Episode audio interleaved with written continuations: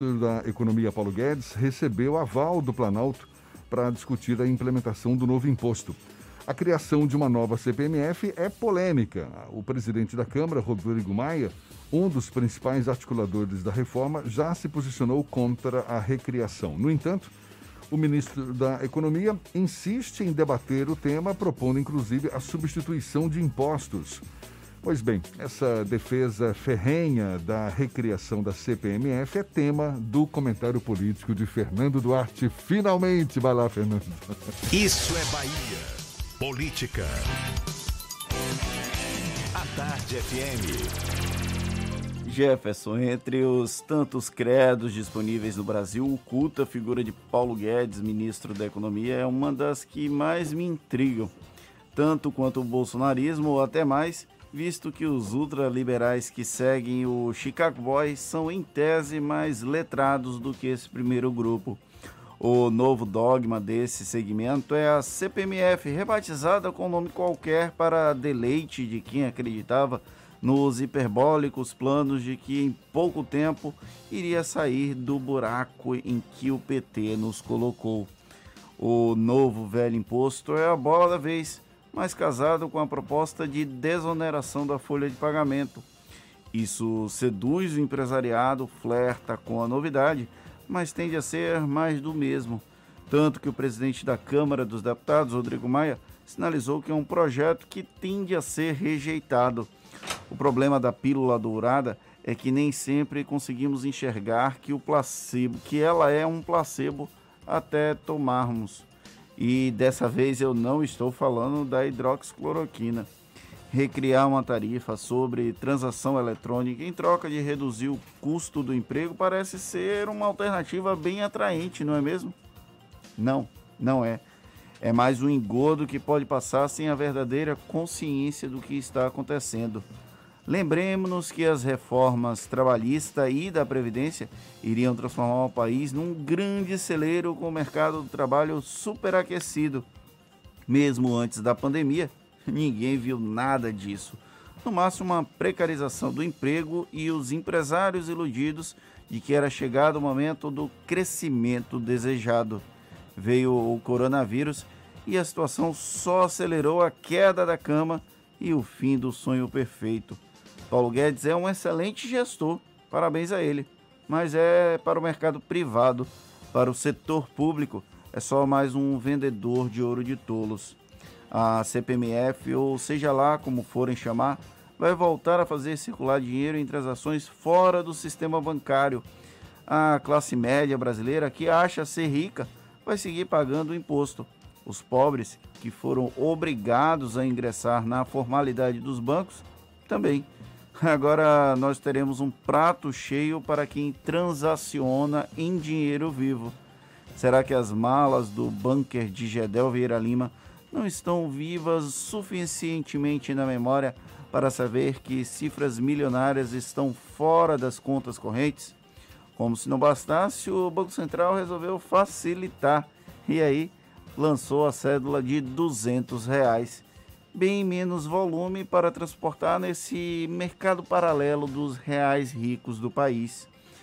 Porém, eu preciso tomar cuidado, é necessário admitir isso. É sacrilégio falar da religião alheia. Para não ser acusado de ter ofendido o credo dessas pessoas, inclusive eu peço desculpas de antemão. Só não me peçam para acreditar que no fim do arco-íris de Paulo Guedes há um pote cheinho de ouro eu deixei de acreditar em contos de fadas quando eu passei a trabalhar com jornalismo político. E afinal de contas, o presidente Jair Bolsonaro confirmou que deu aval, não é, ao Sim. ministro Paulo Guedes para discutir essa possível nova CPMF. Basicamente, ontem o Jair Bolsonaro confirmou que Paulo Guedes tem o aval para discutir a CPMF. É aquela lógica, vamos jogar o assunto se o mercado, se a população não reagir, a gente segue com eles. Se eles reagirem, aí a gente inventa uma nova desculpa para poder seguir com o debate dessa nova CPMF com o nome de que, qual nome vem a ter, que ninguém sabe ainda qual é o nome. Provavelmente não vai ser CPMF, porque todo mundo tem frio na espinha quando ouve falar dele. O presidente Jair Bolsonaro tenta amenizar dizendo que não é um, não seria um novo imposto, mas a substituição, uma substituição tributária. Você acredita? Não, eu não acredito em nada. Quero, quero saber o que. Eu que... acho que eu prefiro acreditar em doentes. É, tá bom. Bom, o que a gente sabe é que o presidente se manifestava contra a criação de novos impostos em sua campanha, pelo menos até o ano passado. Sim. Mas... Isso aí. Bom, tá certo. Agora são 7 e 12. A Bahia registrou nas últimas horas 1.550 novos casos de Covid-19 e 55 novas mortes provocadas pela doença, segundo o boletim divulgado pela Secretaria Estadual da Saúde. Com isso, o número de casos da doença confirmados no estado sobe para 170.466 e o de mortes para mais de 3.500 o número de pessoas recuperadas do coronavírus já supera os 150 mil. O percentual de ocupação dos leitos de UTI adulto em Salvador voltou para 75%, o mesmo patamar ocupado no dia 20 de julho. O dado foi divulgado ontem pela Secretaria de Saúde do município. Essa é a terceira alta consecutiva dos números do setor que chegou a ter 68% de ocupação. Vale lembrar que o início da implantação da segunda fase do protocolo de reabertura da economia da cidade vai ser colocada em prática se o índice ficar igual ou abaixo de 70%. Essa nova fase atende a academias de ginásticas, barbearias, salões de beleza, centros culturais, lanchonetes, bares e restaurantes. E agora já tem a versão de que não serão mais no máximo 70% essa taxa de ocupação, não mais por cinco dias seguidos, Fernando. Correto. O prefeito Semineto mudou o entendimento na última sexta-feira, mas os detalhes você vai ouvir no segundo horário aqui, nas 8, 8 e 5. Você não pode, por favor, eu dar quis, spoiler Eu quis dar uma assim provocada para ver se ele, rapaz. se ele, antecipava alguma não coisa. Posso, ah, não posso fazer isso com os nossos ouvintes. Tá certo, tá bom. Mas já fez um, um teaserzinho aí, né?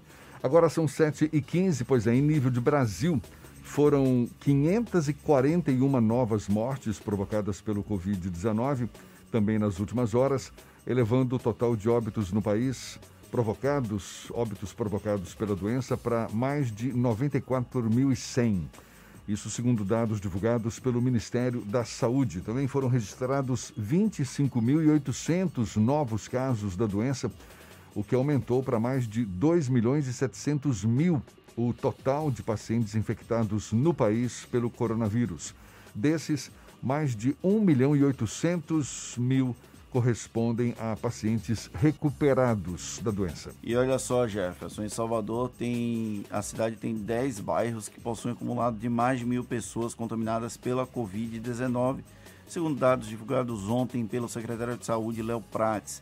De acordo com o secretário, as regiões com mais de mil casos acumulados é liderada por Pernambués. Pernambués passou Brotas e Pituba, seguido pela Pituba, Fazenda Grande do Retiro, Itapuã e Liberdade.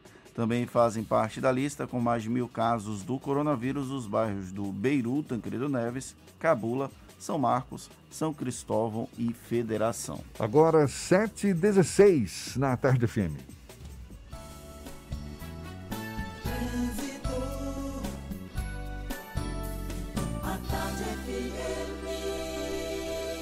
Oferecimento Monobloco Auto Center de portas abertas com serviço de leva e trás do seu carro.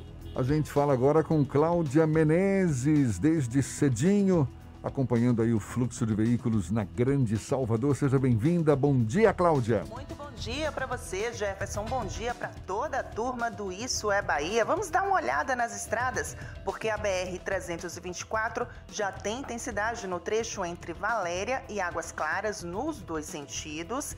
Agora, lá na Estrada do Coco, a situação é um pouquinho diferente. Está fluindo bem no trecho de Lauros de Freitas, só alguns pontos de intensidade, mas nada que chegue a preocupar.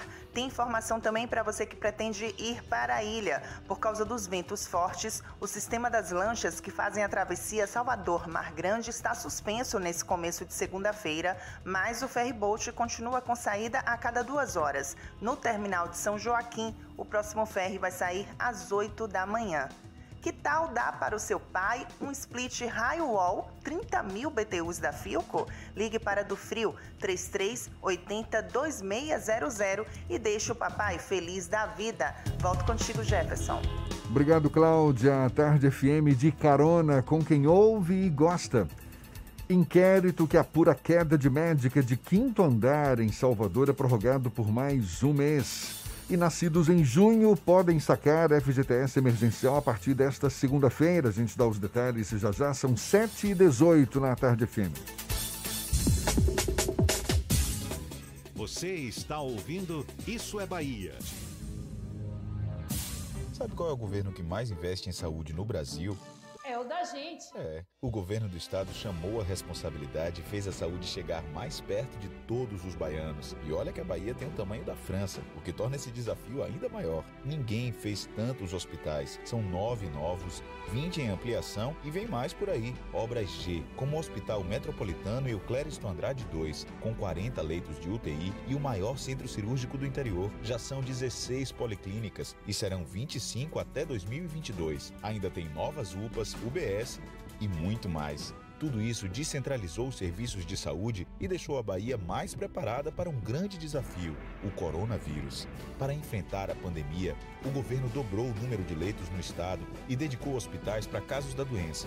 O momento ainda é muito difícil, mas o trabalho continua na capital e no interior, porque quem cuida da gente é o governo do estado, o governo com G de gente. Assembleia Legislativa da Bahia. Plantão permanente contra o coronavírus e a favor de todos os baianos. Reduzindo em até 30% as mensalidades de escolas e faculdades privadas no estado. Obrigando os condomínios a comunicarem casos de violência doméstica. Autorizando a criação de uma política de compra emergencial de produtos da agricultura familiar. Melhorando leis em benefício dos profissionais de saúde e pacientes dos centros de acolhimento. Juntos, Juntos vamos, vamos fazer, fazer valer a nossa força e vencer o coronavírus. Alba, Assembleia Legislativa da Bahia. Monobloco, o pneu mais barato da Bahia. 0800 111 70 80 e a hora certa. Agora, 7h20, a tarde FM, quem ouve gosta. Você sabia que na Monobloco toda a energia elétrica utilizada para consertar o seu carro é captada de placas solares? E que o óleo trocado do seu carro vai para reciclagem para ser refinado novamente? E que na Monobloco os pneus velhos deixados pelos clientes podem virar chachim, cadeira e até asfalto? Não sabia? Então se ligue. Monobloco faz tudo de mecânica e tem o pneu mais barato da Bahia. Água de Meninos, Lauro de Freitas e Abrantes. 0800 111 7080. Voltamos a apresentar Isso é Bahia. Um papo claro e objetivo sobre os acontecimentos mais importantes do dia. Agora são 7h20, a gente segue juntos pela Tarde FM e dando uma passadinha agora na redação do portal Bahia Notícias. Lucas Arras também tem novidades. Bom dia, Lucas. Bom dia, Jefferson. Bom dia para os nossos ouvintes aqui em Salvador também. Eu começo falando de uma operação do Batalhão de Choque da Polícia Militar da Bahia, que entrou em confronto com um grupo de 15 homens suspeitos de tráfico de drogas na tarde deste domingo. O embate ocorreu no final de linha do Engenho Velho da Federação. Os PMs faziam ações preventivas no bairro quando encontraram esse grupo. Na tentativa de prisão, os supostos traficantes atiraram e, após o confronto, um deles acabou ferido. Com o indivíduo, a PM recolheu um revólver, munições, meio tablete de maconha e quatro pinos de cocaína. Ele foi encaminhado para o Hospital Geral do Estado, mas acabou não resistindo aos ferimentos. E velho conhecido da torcida do Havaí, o técnico Geninho está de volta ao clube catarinense. O ex-comandante do Vitória estava sem trabalho desde que foi desligado do rubro-negro baiano em junho. Essa será a terceira passagem de Geninho no comando do Havaí o time catarinense estreia na Série B contra o Náutico no próximo sábado, lá em Florianópolis.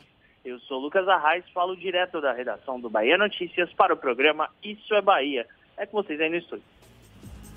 Olha só, Fernando, o inquérito que apura a queda da médica Sátia Lorena Leixo do quinto andar de um prédio, do prédio onde ela mora, no bairro de Armação, aqui em Salvador, foi prorrogado por mais um mês. O caso ocorreu na noite do dia 20 de julho. E segundo a polícia, a prorrogação se deu porque o suspeito de ter provocado a queda, Rodolfo Cordeiro Lucas, companheiro de Sátia e também médico, teve prisão preventiva revogada pela Justiça na última segunda-feira. A vítima segue internada no Hospital Geral do Estado e o estado de saúde dela é considerado grave. E para você que está à procura de emprego, atenção, o SIM, Serviço Municipal de Intermediação de Mão de Obra, oferece 111 vagas para hoje aqui em Salvador. Para se candidatar, é possível concorrer a uma vaga por meio do sistema de teleatendimento, que funciona das 8 da manhã até as 2 da tarde. Os interessados devem ligar para o DDD 71 3202 2003. Entre as oportunidades de emprego pelo SIM estão de técnico de enfermagem e UTI, gerente financeiro, cozinheiro líder e analista de sistema. Também há vagas exclusivas para pessoas com deficiência para auxiliar de limpeza e maqueiro. Lembrando, o telefone é o DDD 71 3202 2003. Semana de expectativa para o setor de bares e restaurantes, setor que deve retomar as atividades esta semana em Salvador, a depender da continuidade de queda da taxa de ocupação dos leitos de UTI, leitos para pacientes com Covid-19, apesar de que ontem essa taxa atingiu aí os 75% de ocupação, portanto, acima do máximo exigido, que é 70%. Mas, a, a, a, partir de hoje, vai ser realizada a quarta, aliás, a jornada de reabertura, jornada da reabertura, voltada para profissionais de bares e restaurantes e promovida pela Associação Brasileira de Bares e Restaurantes na Bahia. Esse evento é gratuito e tem o objetivo de discutir exatamente como se dará a reabertura dos bares e restaurantes a este novo normal, não é? Já com os novos protocolos de higiene e segurança, assim como estratégias de negócio jurídicas e de marketing e vendas. Tudo isso previsto para essa jornada da reabertura promovida pela Associação Brasileira de Bares e Restaurantes na Bahia. A gente fala mais sobre o assunto conversando agora com o presidente executivo da Associação Brasileira de Bares e Restaurantes, Seção Bahia, Luiz Henrique Amaral, mais uma vez nosso convidado aqui no Issa Bahia. Seja bem-vindo. Bom dia, Luiz. Bom dia, Jefferson. Bom dia, Fernando. Bom dia, ouvinte. É mais uma vez um prazer estar aqui dividindo espaço com vocês. Prazer. Uma boa começo de semana. Maravilha. Prazer todo nosso, Luiz. Do ponto de vista da readequação de bares e restaurantes já a esse novo normal, o setor está preparado ou ainda existem dúvidas sobre como proceder para receber os clientes, possivelmente já a partir da próxima semana, Luiz? Olha, Jefferson, esse é um ponto interessantíssimo da gente debater, porque eh, o setor de bares e restaurantes sempre foi um setor é, pautado no seu DNA, na segurança alimentar e na segurança dos ambientes. Então, a gente tem, na verdade, movimentações de adequação a esse enfrentamento específico da Covid-19, o que obviamente traz alguns protocolos adicionais, mas na sua grande plenitude já é, reforços em cima daquilo que a gente já tem como atividade normal. Então, a gente está falando aí de, de, implantação de algumas adoção, de adoção de coisas é, que acontecem no mundo inteiro, né, com o distanciamento de mesas, o álcool gel, a, a questão dos, da uso de máscaras e, e coisas nesse sentido, mas ainda estamos no aguardo dos protocolos oficiais específicos do nosso setor para que a gente tenha a plena clareza de toda essa informação e mais ainda que a gente possa também dar a dimensão da informação aos nossos clientes, aqueles que visitam, porque a gente tem uma certeza muito grande que para que tenha ambiente seguro há necessidade de um comportamento seguro. E esse comportamento seguro envolve a todos nós e a cada um de nós como indivíduo. Né? Então, é um grande desafio que a gente se coloca nesse momento. Agora, esse protocolo já não era para estar tá na mão de vocês? Ele está sendo elaborado por quem especificamente, Luiz? É, isso é uma competência municipal, a gente tem discutido isso no Brasil inteiro, aqui na Bahia não tem sido diferente, aqui em Salvador também. E a gente tem no estado da Bahia uma situação é, que é a, a, a, junção do governo do estado junto com as prefeituras, e em específico com a prefeitura de Salvador, na discussão e implementação final desses protocolos. E isso tem feito, temos diálogos constantes sobre o assunto, mas a gente tem também um pedido, porque você sabe que reabrir um bar e restaurante não é simplesmente reabrir as portas dele demanda toda uma preparação, ainda mais nesse grau de dificuldade que nós estamos, da última conversa para cá, esse quadro ainda não se alterou, que é da sua própria sobrevivência do setor. Então, falar em retomada ainda é um grau de dificuldade muito grande de conseguir reabrir as portas. Uma das questões que, que tem se debatido é o projeto da Prefeitura de liberar o uso de calçadas para que bares e restaurantes possam colocar as mesas e ampliar o distanciamento social.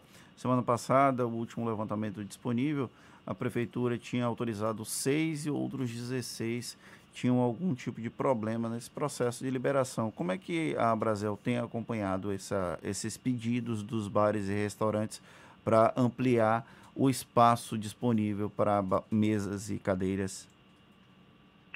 É, isso é, é, a importância desse tipo de atitude, de, de possibilidade, porque isso vai de encontro a todos os protocolos no sentido de ter um ambiente mais saudável e ao ar livre que possa permitir esse tipo de é, movimentação, o que é bastante bem-vindo para o setor, já que ainda se fala também, já se colocado o fato de que a isenção das taxas para a utilização desses espaços e a outra a gente tem agora é, o desafio de fazer com que isso seja ampliado.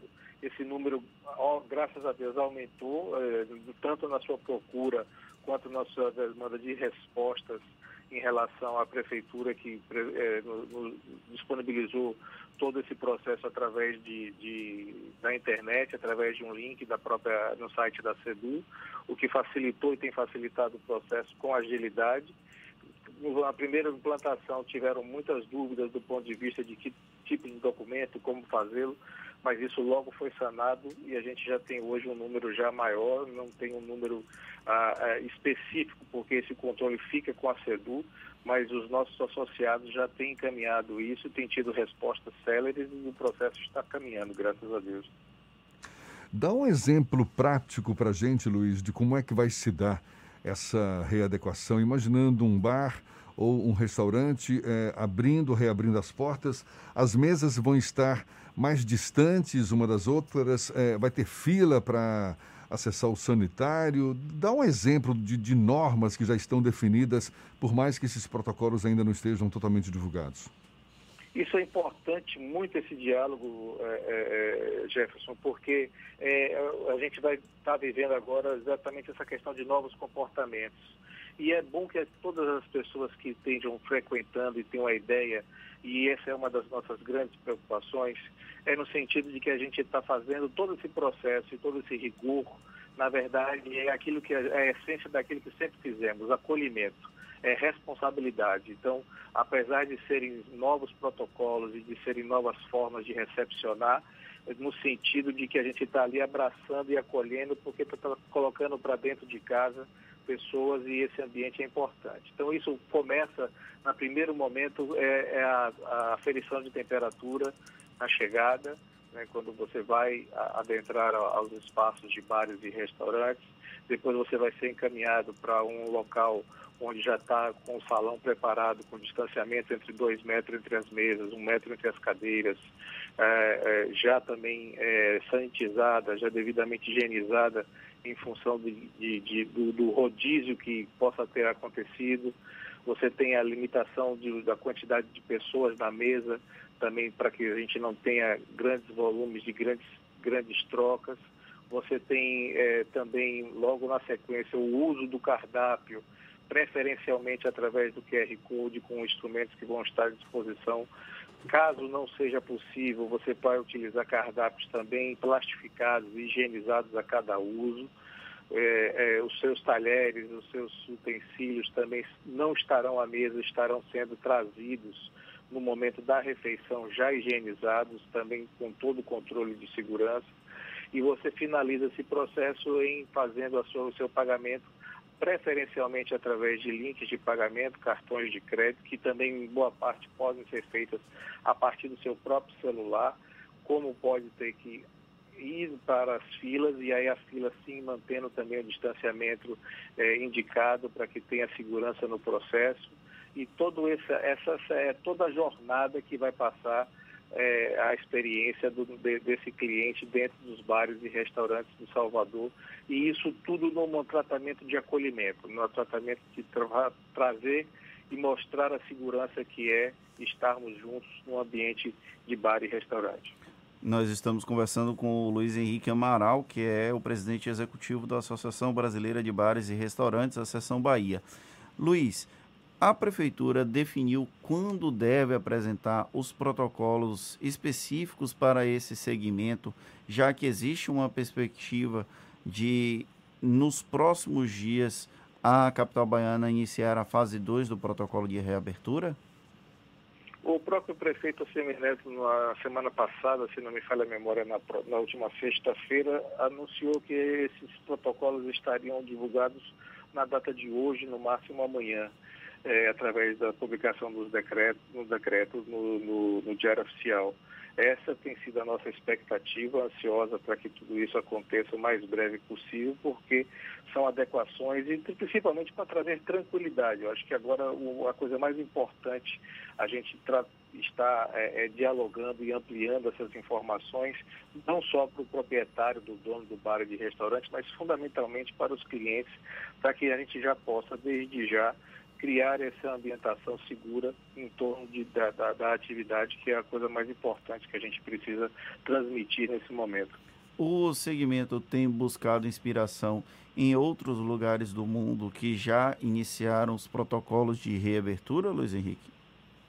Sim, Fernando. Na verdade, a Brasil foi uma das primeiras instituições nacionais a fazer essa proposição das cartilhas e dos protocolos. A gente tá, fez isso ainda em março.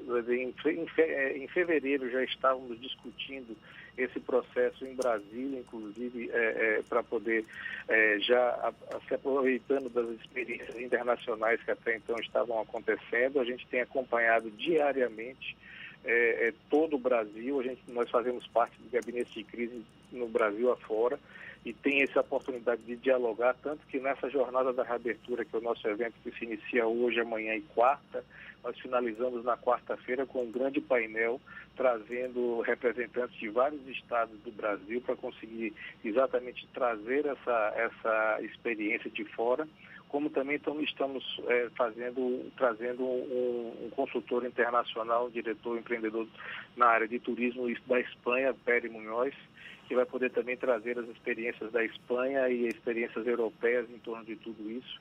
Então, o que temos é tudo o que está sendo trazido nessa esfera de criação de protocolos e, mais do que isso, da sustentação e da manutenção e ampliação dos serviços de bares e restaurantes passa por essa toda experiência que a gente está podendo colher, não só Brasil como mundo afora, experiência tal que resultou, inclusive, nesse diálogo sobre a, a, o uso das calçadas, que foi uma experiência que iniciou exitosa a, em Paris, em Lisboa, imediatamente foi trazida para o diálogo aqui, a gente abriu essas conversas e, e, e, isso fluiu com essa natureza que resultou exatamente nessa proposta que a gente está aqui discutimos há pouco. Uma coisa é você saber o que, que tem que fazer, não é, num momento como esse de reabertura das atividades. Outra é como fazer. Como é que você avalia a preparação de funcionários de bares e restaurantes, eles houve capacitação nesse sentido? A própria Abrazel se colocou à disposição para orientar, capacitar, porque é uma nova, é um novo contato físico ali com seus clientes, não é? Toda uma nova realidade, não é, Luiz? Pois é, Jefferson. Na verdade, é aquilo que a gente reforçou, assim, boa parte pra, da, da, da, dessas, desses protocolos e dessas necessidades fazem parte do nosso dia a dia e esse treinamento, capacitação em cima de segurança ambiental, ambiental e em cima de segurança de alimentar, ela é uma constante do segmento, sempre foi, então ela é, está no nosso DNA, está no nosso dia a dia. Foram incorporados agora, obviamente, essas discussões é, é em cima específicas desses protocolos e do cuidado que o momento requer. Agora, o treinamento tem sido sempre uma constante, a gente, na, inclusive, é, é, lançamos em ambiente online, junto com parceria com o Sebrae, uma rede Conexão a Brasil, que também disponibiliza todos esses cursos online, como também lançamos na última sexta-feira, eh, foi lançado pelo SENAC com apoio da Brasil, exatamente também um curso com mentoria também online para toda a Bahia, é, fazendo com que a gente tenha a, a, a, divulgação ao máximo dessas informações. Então, oferta de informação e treinamento é o que mais tem acontecido no nosso setor nos últimos tempos e, graças a Deus, também isso tem sido absorvido pela ponta. Então, nós temos visto as experiências de todos os bares e restaurantes agora preocupados nessa adequação e fazendo com que esses treinamentos sejam uma constante para que a gente tenha a capacidade de estarmos tão bem treinados que essa situação se transpareça mais exatamente naquilo que conversamos, em acolhimento, não em uma, uma robotização, porque tudo que nós não somos é, é essa robotização. Nós somos um, um segmento que prima por receber e acolher pessoas e aí essa é a nossa grande missão em continuar. Para a gente encerrar, Luiz, tem essa jornada da reabertura, não é? Que começa hoje, vai até quarta-feira. Ela está aberta a quem e como é que faz para participar desse evento? Ela, ela, é um evento online, totalmente gratuito. Ela está na, na, na, plataforma do Simpla. Você pode acessar pelas redes sociais da Brasel, tanto no Instagram quanto no próprio site, como também no Simpla. Você vai achar a, o caminho para conseguir é, é, fazer as inscrições. Elas estão, é, são hoje, amanhã e quarta, das duas, das 14 às 18, e com a programação que é exatamente pensada em toda essa jornada do empreendedor de bares e restaurantes que ele precisa atravessar para conseguir fazer com que a sua reabertura, a sua retomada seja plena de sucesso e que esse sucesso se transpareça e que possa abraçar o seu cliente. É uma jornada que vai contar com a participação de vários especialistas, cada um abordando um tema, é isso que está previsto? Isso, são temas, a gente passa desde, desde a, do pensar estrategicamente, a parte de marketing, a parte de segurança dos protocolos sanitários, a parte de higienização, desinfecção, como também a parte de automação, gerência. Ela, ela segue basicamente aquele papo que tivemos da jornada do cliente para que a gente tenha todo esse porte é, colocado no sentido de conteúdo para que as pessoas e os gestores tenham a capacidade de organizar e implantar nos seus ambientes as melhores práticas mundo afora e aquilo que a gente finaliza com o último painel discutindo experiências não só do Brasil como agora também internacionais que podem dar essa visão é, prática do seu dia a dia e de como realizar. Maravilha, Luiz, muito obrigado. Luiz Henrique Amaral, que é o presidente executivo da Abrazel, Associação Brasileira de Bares e Restaurantes, Seção Bahia, conversando conosco aqui no Issa Bahia. Muito obrigado. Bom dia, Luiz. Muito obrigado mais uma vez pelo espaço. Um forte abraço a vocês. Essa conversa vai estar disponível logo mais, você já sabe, nos nossos canais no YouTube, Spotify, iTunes e Deezer. São 7h40 na Tarde FM.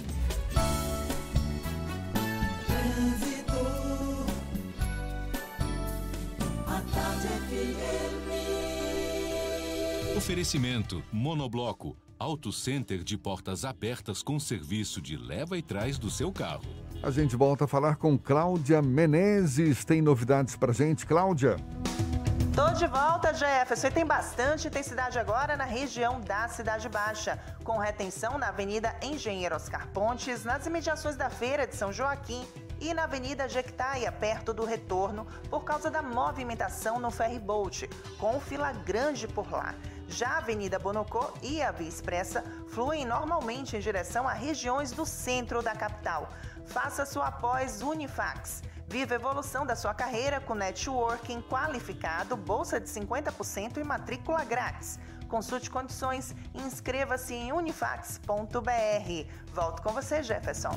Obrigado, Cláudia. Tarde FM de carona com quem ouve e gosta. Correção de vazamento em adutora deixa 25 bairros sem água hoje em Salvador. E sacrificada a baleia orca que encalhou em Guarajuba. A gente tem os detalhes ainda nesta edição. Hã?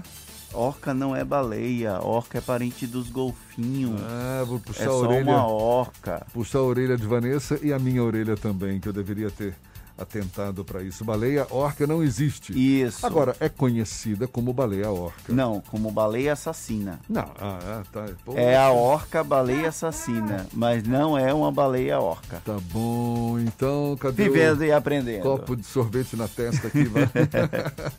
tá bom, então daqui a pouco a gente fala sobre a orca baleia assassina. Com detalhes, são 7h42 na Tarde FM. Você está ouvindo Isso é Bahia. Sabe qual é o governo que mais investe em saúde no Brasil?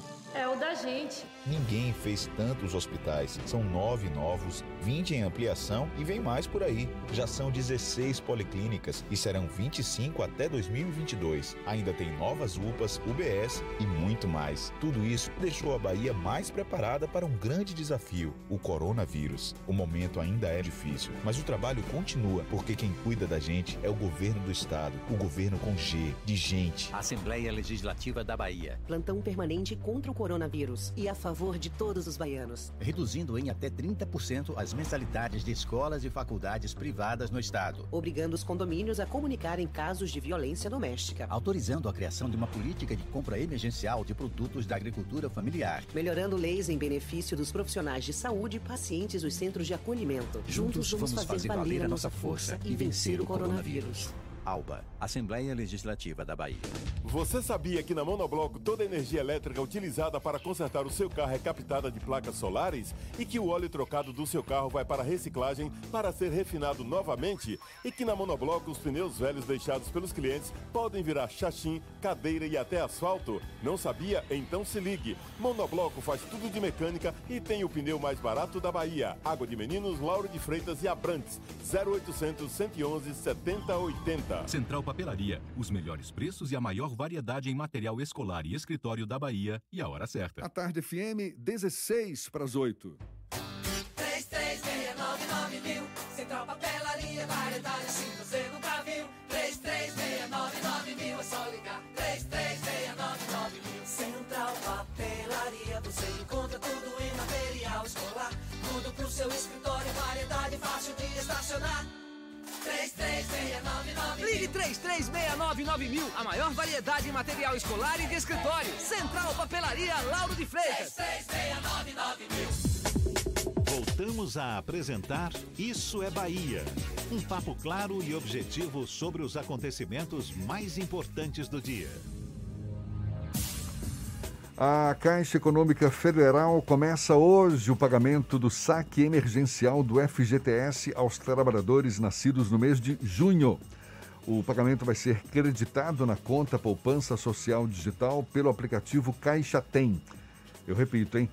O pagamento vai ser creditado na conta Poupança Social Digital pelo aplicativo Caixa Tem. O valor disponível é da soma de contas ativas e inativas do FGTS.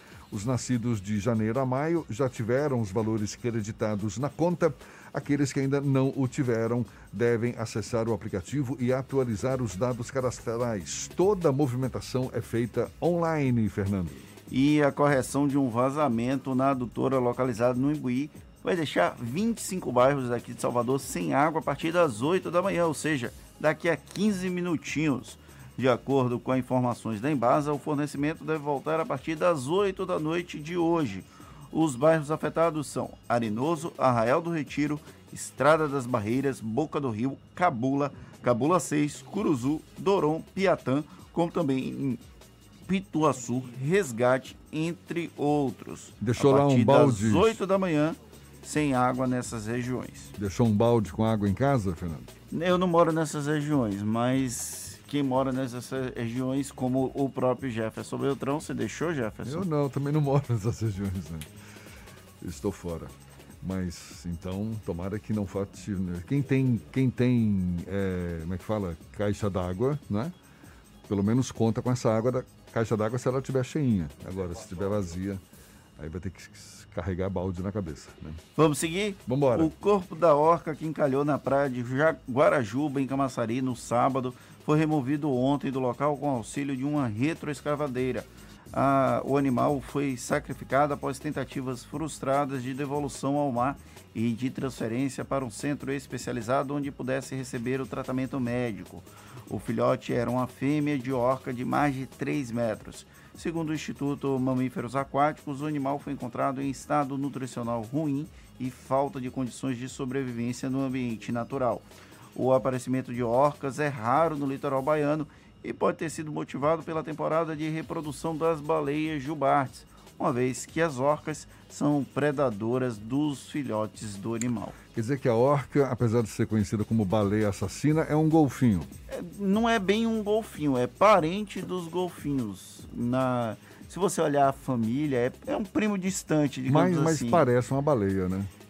E também parece um golfinho. Quem nunca Porque viu aquele, baleia é- aquele é- clássico do cinema Free Willy, que era. é, a- eu esqueci o nome da baleia, eu sempre, sempre sei o nome daquela baleia, que ela tinha o. Não é o Willy? Não, não é o Willy. Willy foi o nome dela no cinema. É Chamu, se não me engano. Ah, tô falando o do nome da, dela no da cinema, baleia é que ela Willy. tinha uma. A barbatana dela era torta, era bem comum. E aí esse. A orca como baleia assassina ficou. Esse, esse filme, inclusive, contribuiu para que diminuísse a ideia da orca como baleia assassina. Mas ela é bem assustadora quando ela quer fazer o papel de predador. É a natureza, faz parte da vida. Gosta de comer foca também. Sim, exatamente. né? Tem, tem uns ataques. Agora, não jornalista em início de carreira, tá, gente? Ó, quem deve estar já impaciente esperando ser chamada é Thaís Seixas. Querida Thaís, está de volta depois de dois meses de férias, lá do Portal à Tarde. Ela que vai depois anunciar as dicas da Marcita, mas primeiro tem novidades pra gente. Bom dia, Thaís! Oi, Jefferson, bom dia. Pois é, já estava com saudade de vocês, viu?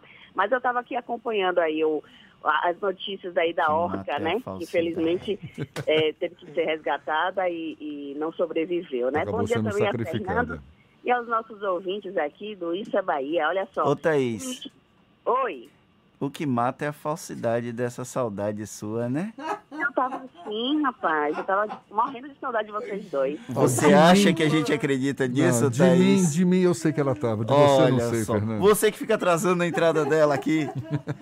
Pode seguir, É, Thaís. Eu não estava com saudade, não. Mas agora eu vou já falar aqui os destaques do Portal à Tarde.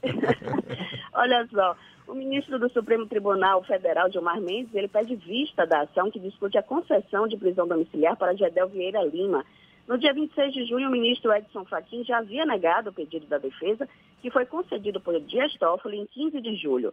Toffoli considerou que havia agravamento do estado de saúde de Gedel, com, abre aspas, risco de morte reconhecido.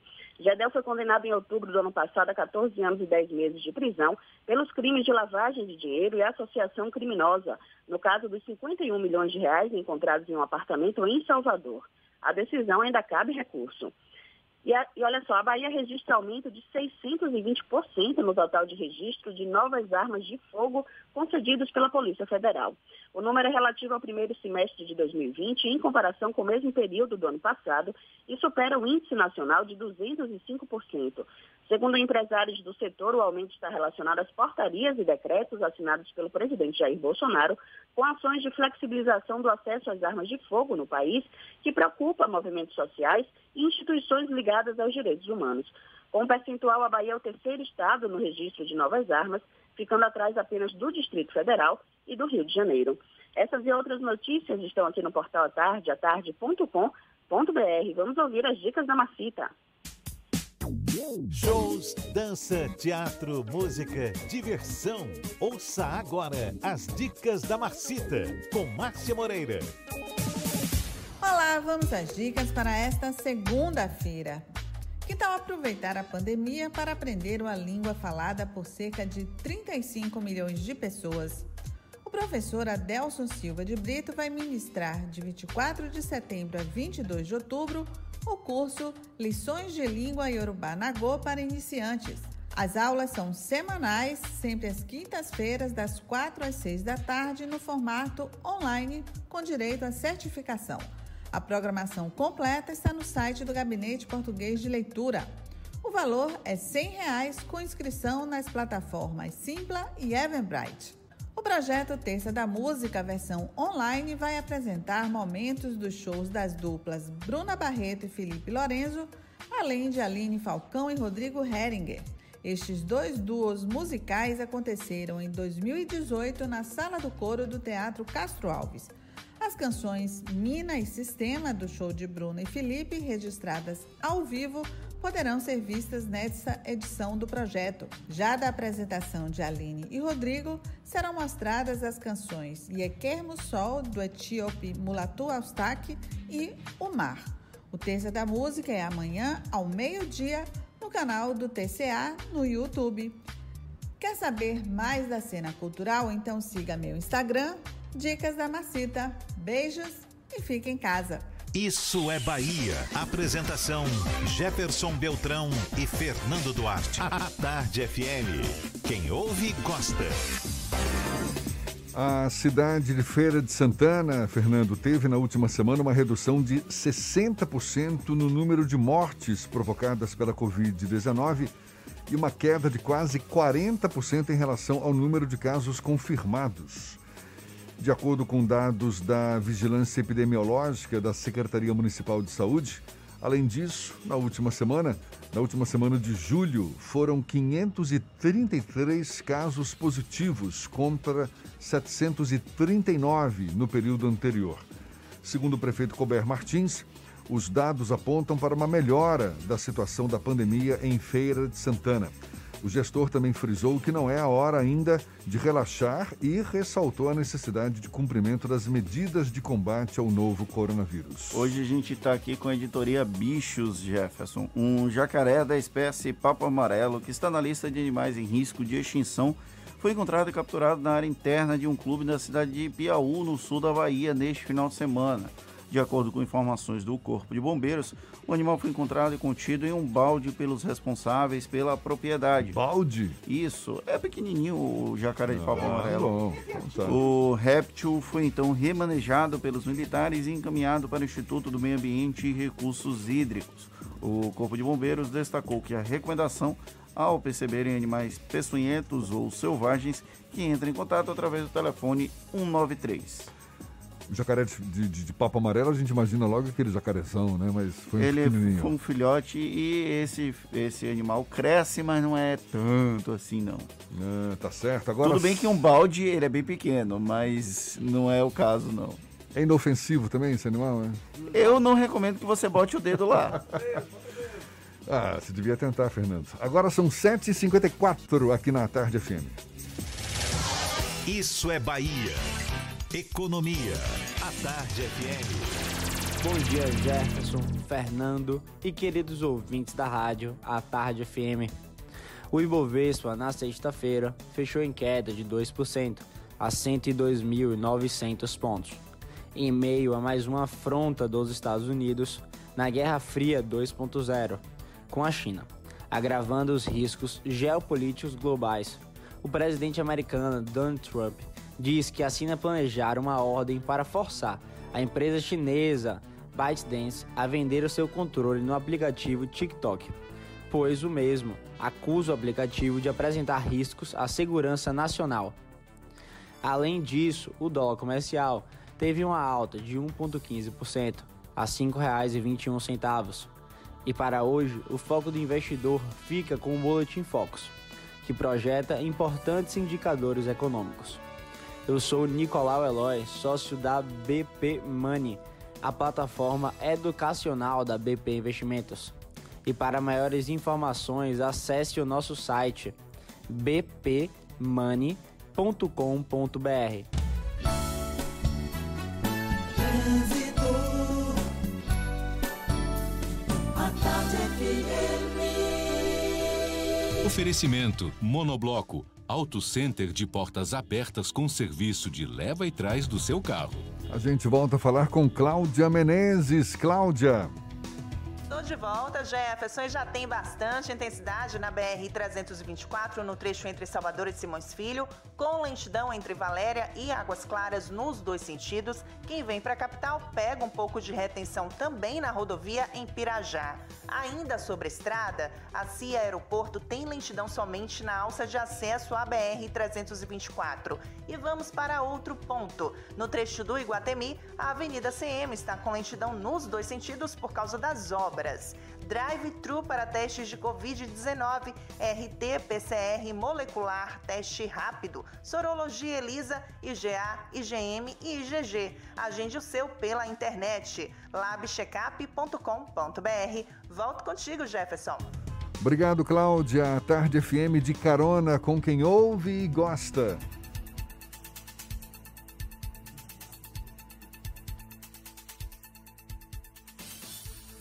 A gente faz um intervalo e volta já já para falar para toda a Bahia. São 7h57 na Tarde FM.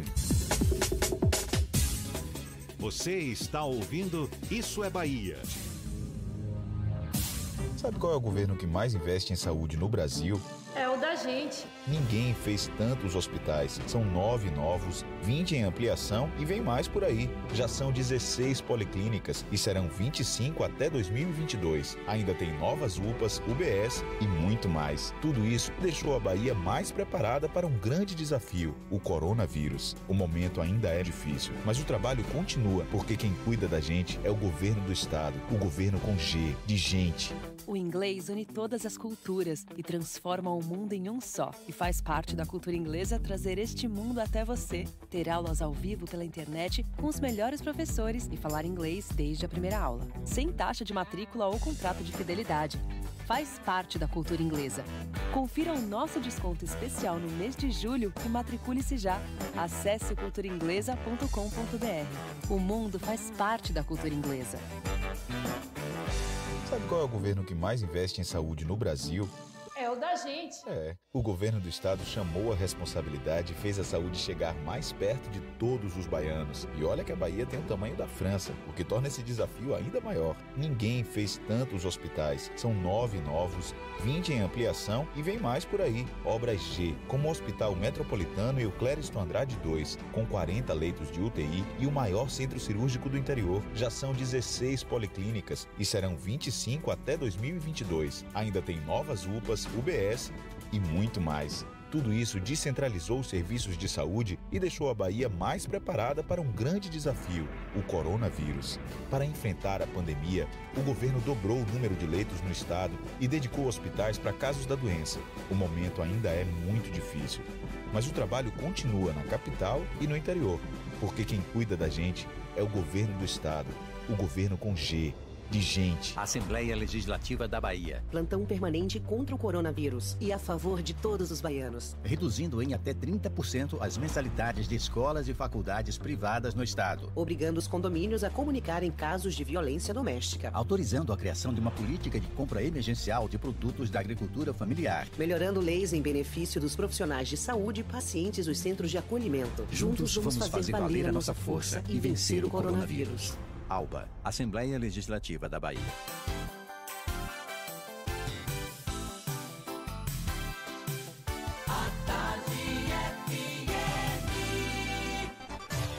Atenção, emissoras afiliadas à Tarde FM. Em 5 segundos, isso é Bahia para todo o estado.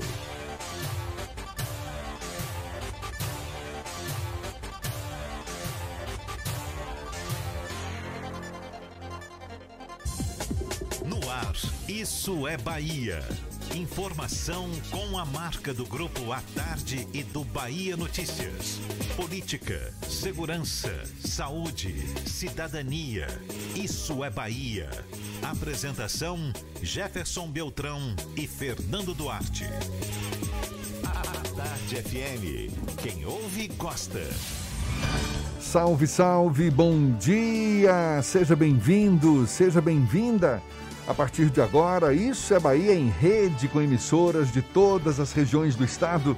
E vamos aos assuntos que são destaque nesta segunda-feira, 3 de agosto de 2020. Nascidos em junho podem sacar FGTS emergencial a partir de hoje. Salvador tem 10 bairros com mais de mil casos acumulados de Covid-19. Pernambués se mantém na frente. Capital volta a ter 75% de ocupação dos leitos de UTI para pacientes com novo coronavírus. Bahia tem mais de 1.500 novos casos de Covid-19. No Brasil, foram mais de 500 novas mortes provocadas pela doença nas últimas horas. Correção de vazamento em adutora deixa 25 bairros sem água hoje em Salvador. Inquérito que apura queda de médica de quinto andar no bairro de Armação é prorrogado por mais um mês. Bahia e Atlético de Alagoinhas vão decidir a final do Campeonato Baiano. Isso é Bahia, programa recheado de informação, com notícias, bate-papo, comentários para botar tempero no começo da sua manhã, seu Fernando Duarte. Bom dia! Bom dia, Jefferson. Bom dia, Paulo Roberto na operação, Rodrigo Tardio, Vanessa Correia, Igor Barreto na produção. E um bom dia para os nossos queridos ouvintes nas nossas afiliadas. As emissoras são a Cidade FM de Luiz Eduardo Magalhães, Itapuí FM de Tororó, Eldorado FM de Teixeira de Freitas, RB Líder FM de Rui Barbosa, Serrana Líder FM de Jacobina, Baiana FM de Itaberaba, 93 FM de Jequié, Interativa FM de Itabuna, Ativa FM de Eunápolis, Cultura FM de Paulo Afonso e Líder FM de Irecê. Sejam todos muito bem-vindos a mais uma edição do Isso é Bahia. A gente lembra, você nos acompanha também pelas nossas redes sociais, tem o nosso aplicativo. Pela internet é só acessar a tardefm.com.br. Pode nos assistir pelo canal da Tarde FM no YouTube, se preferir pelo portal à tarde.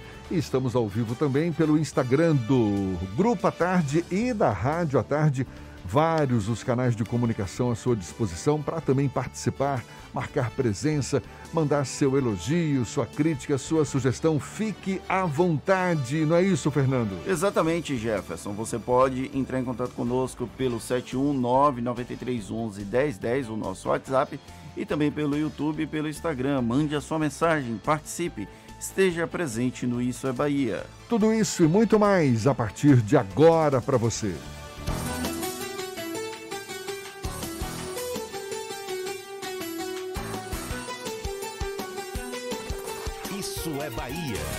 Previsão do tempo. Previsão do tempo. Previsão do tempo. A segunda-feira amanheceu com o céu parcialmente encoberto, muitas nuvens, mas o sol também insistindo em aparecer e com previsão de chuva a qualquer hora. As nuvens aumentam, especialmente pela manhã. Durante a tarde, o sol fica menos frequente, mas também pode aparecer. E olhe, cuidado com os ventos fortes. A temperatura hoje na capital baiana varia de 22 a 29 graus. A previsão para o interior do estado é o que você acompanha agora com as informações de Ives Macedo. Seja bem-vindo mais uma vez, Ives. Olá, Jefferson. Bom dia novamente para você. Bom dia para todos os ouvintes já acompanhando o programa Isso é Bahia. E nessa segunda parte da previsão do tempo, eu começo trazendo as informações para a cidade de Itaberaba, que tem previsão de sol entre muitas nuvens, principalmente agora de manhã. Tem períodos de nublado e chuva a qualquer momento do dia. A mínima deve ficar na casa dos 15 e a máxima em 27 graus. Vamos agora para a cidade de Eunápolis, que tem também previsão de tempo mais nublado, o sol aparece com menos frequência e tem previsão de chuva a qualquer hora. Mínima também em 21 e a máxima em 27 graus. Dica do dia NexGuard. NexGuard é um jeito fácil de proteger o seu cachorro contra pulgas e carrapatos e é o mais gostoso. Vem no formato de um tablete mastigável com sabor de carne que os cães adoram.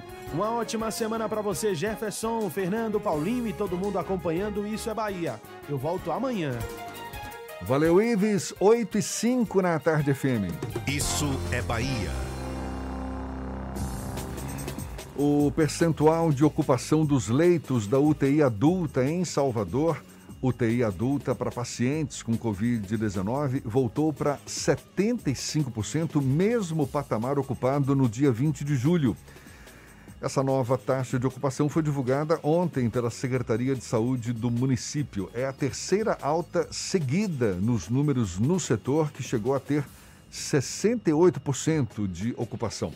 Vale lembrar que o início da implantação da segunda fase do protocolo da economia da cidade vai ser colocado em prática se o índice ficar igual ou abaixo de 70% por cinco dias. Essa nova fase atende às academias de ginástica, barbearias, salões de beleza, também centros culturais, lanchonetes, bares e restaurantes. E olha, e tem um detalhe agora, tá? Foi mudada, digamos, um aspecto muito importante. Essas 70%, esses 70% de taxa de ocupação como nível máximo durante cinco dias para a, a, a ativação da segunda etapa da reabertura das atividades em Salvador, agora é uma taxa que não vai ser mais por cinco dias seguidos, e sim dias alternados. Bom, essa mudança faz parte do comentário político de Fernando Duarte. Isso é Bahia. Política. A Tarde FM. Pois é, Jefferson. Na última sexta-feira, a imprensa acabou sendo surpreendida por uma mudança de entendimento, já que, num primeiro momento, a própria Prefeitura de Salvador tinha informado que seriam necessários cinco dias consecutivos com uma taxa abaixo de um determinado percentual para que houvesse uma mudança nas fases do protocolo de reabertura.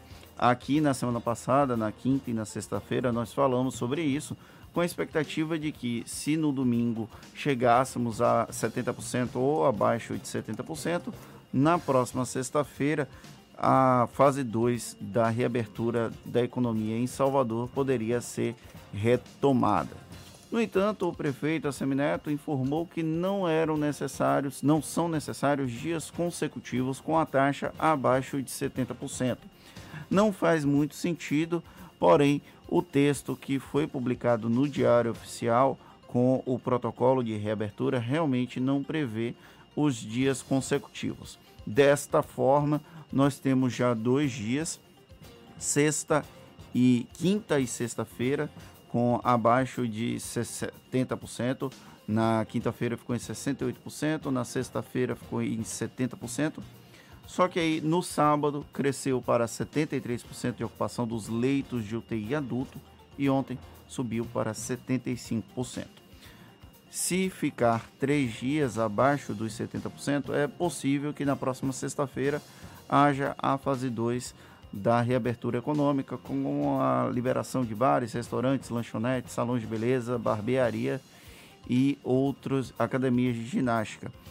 O que me preocupa é essa mudança um pouco nas regras do jogo quando o jogo está sendo jogado e porque não faz muito sentido não ser cinco dias consecutivos, porque nós tivemos dois dias abaixo de 70%, dois dias na sequência acima de 70% e pode ser que nós tenhamos outros três abaixo de 70% até a próxima sexta-feira. Mas essa oscilação é extremamente preocupante da a ocupação dos leitos de UTI adulto. A variação é algo extremamente relevante nesse processo e nós sabemos que sim, vai haver oscilação, mas foi uma oscilação de 7 pontos percentuais em apenas 4 dias.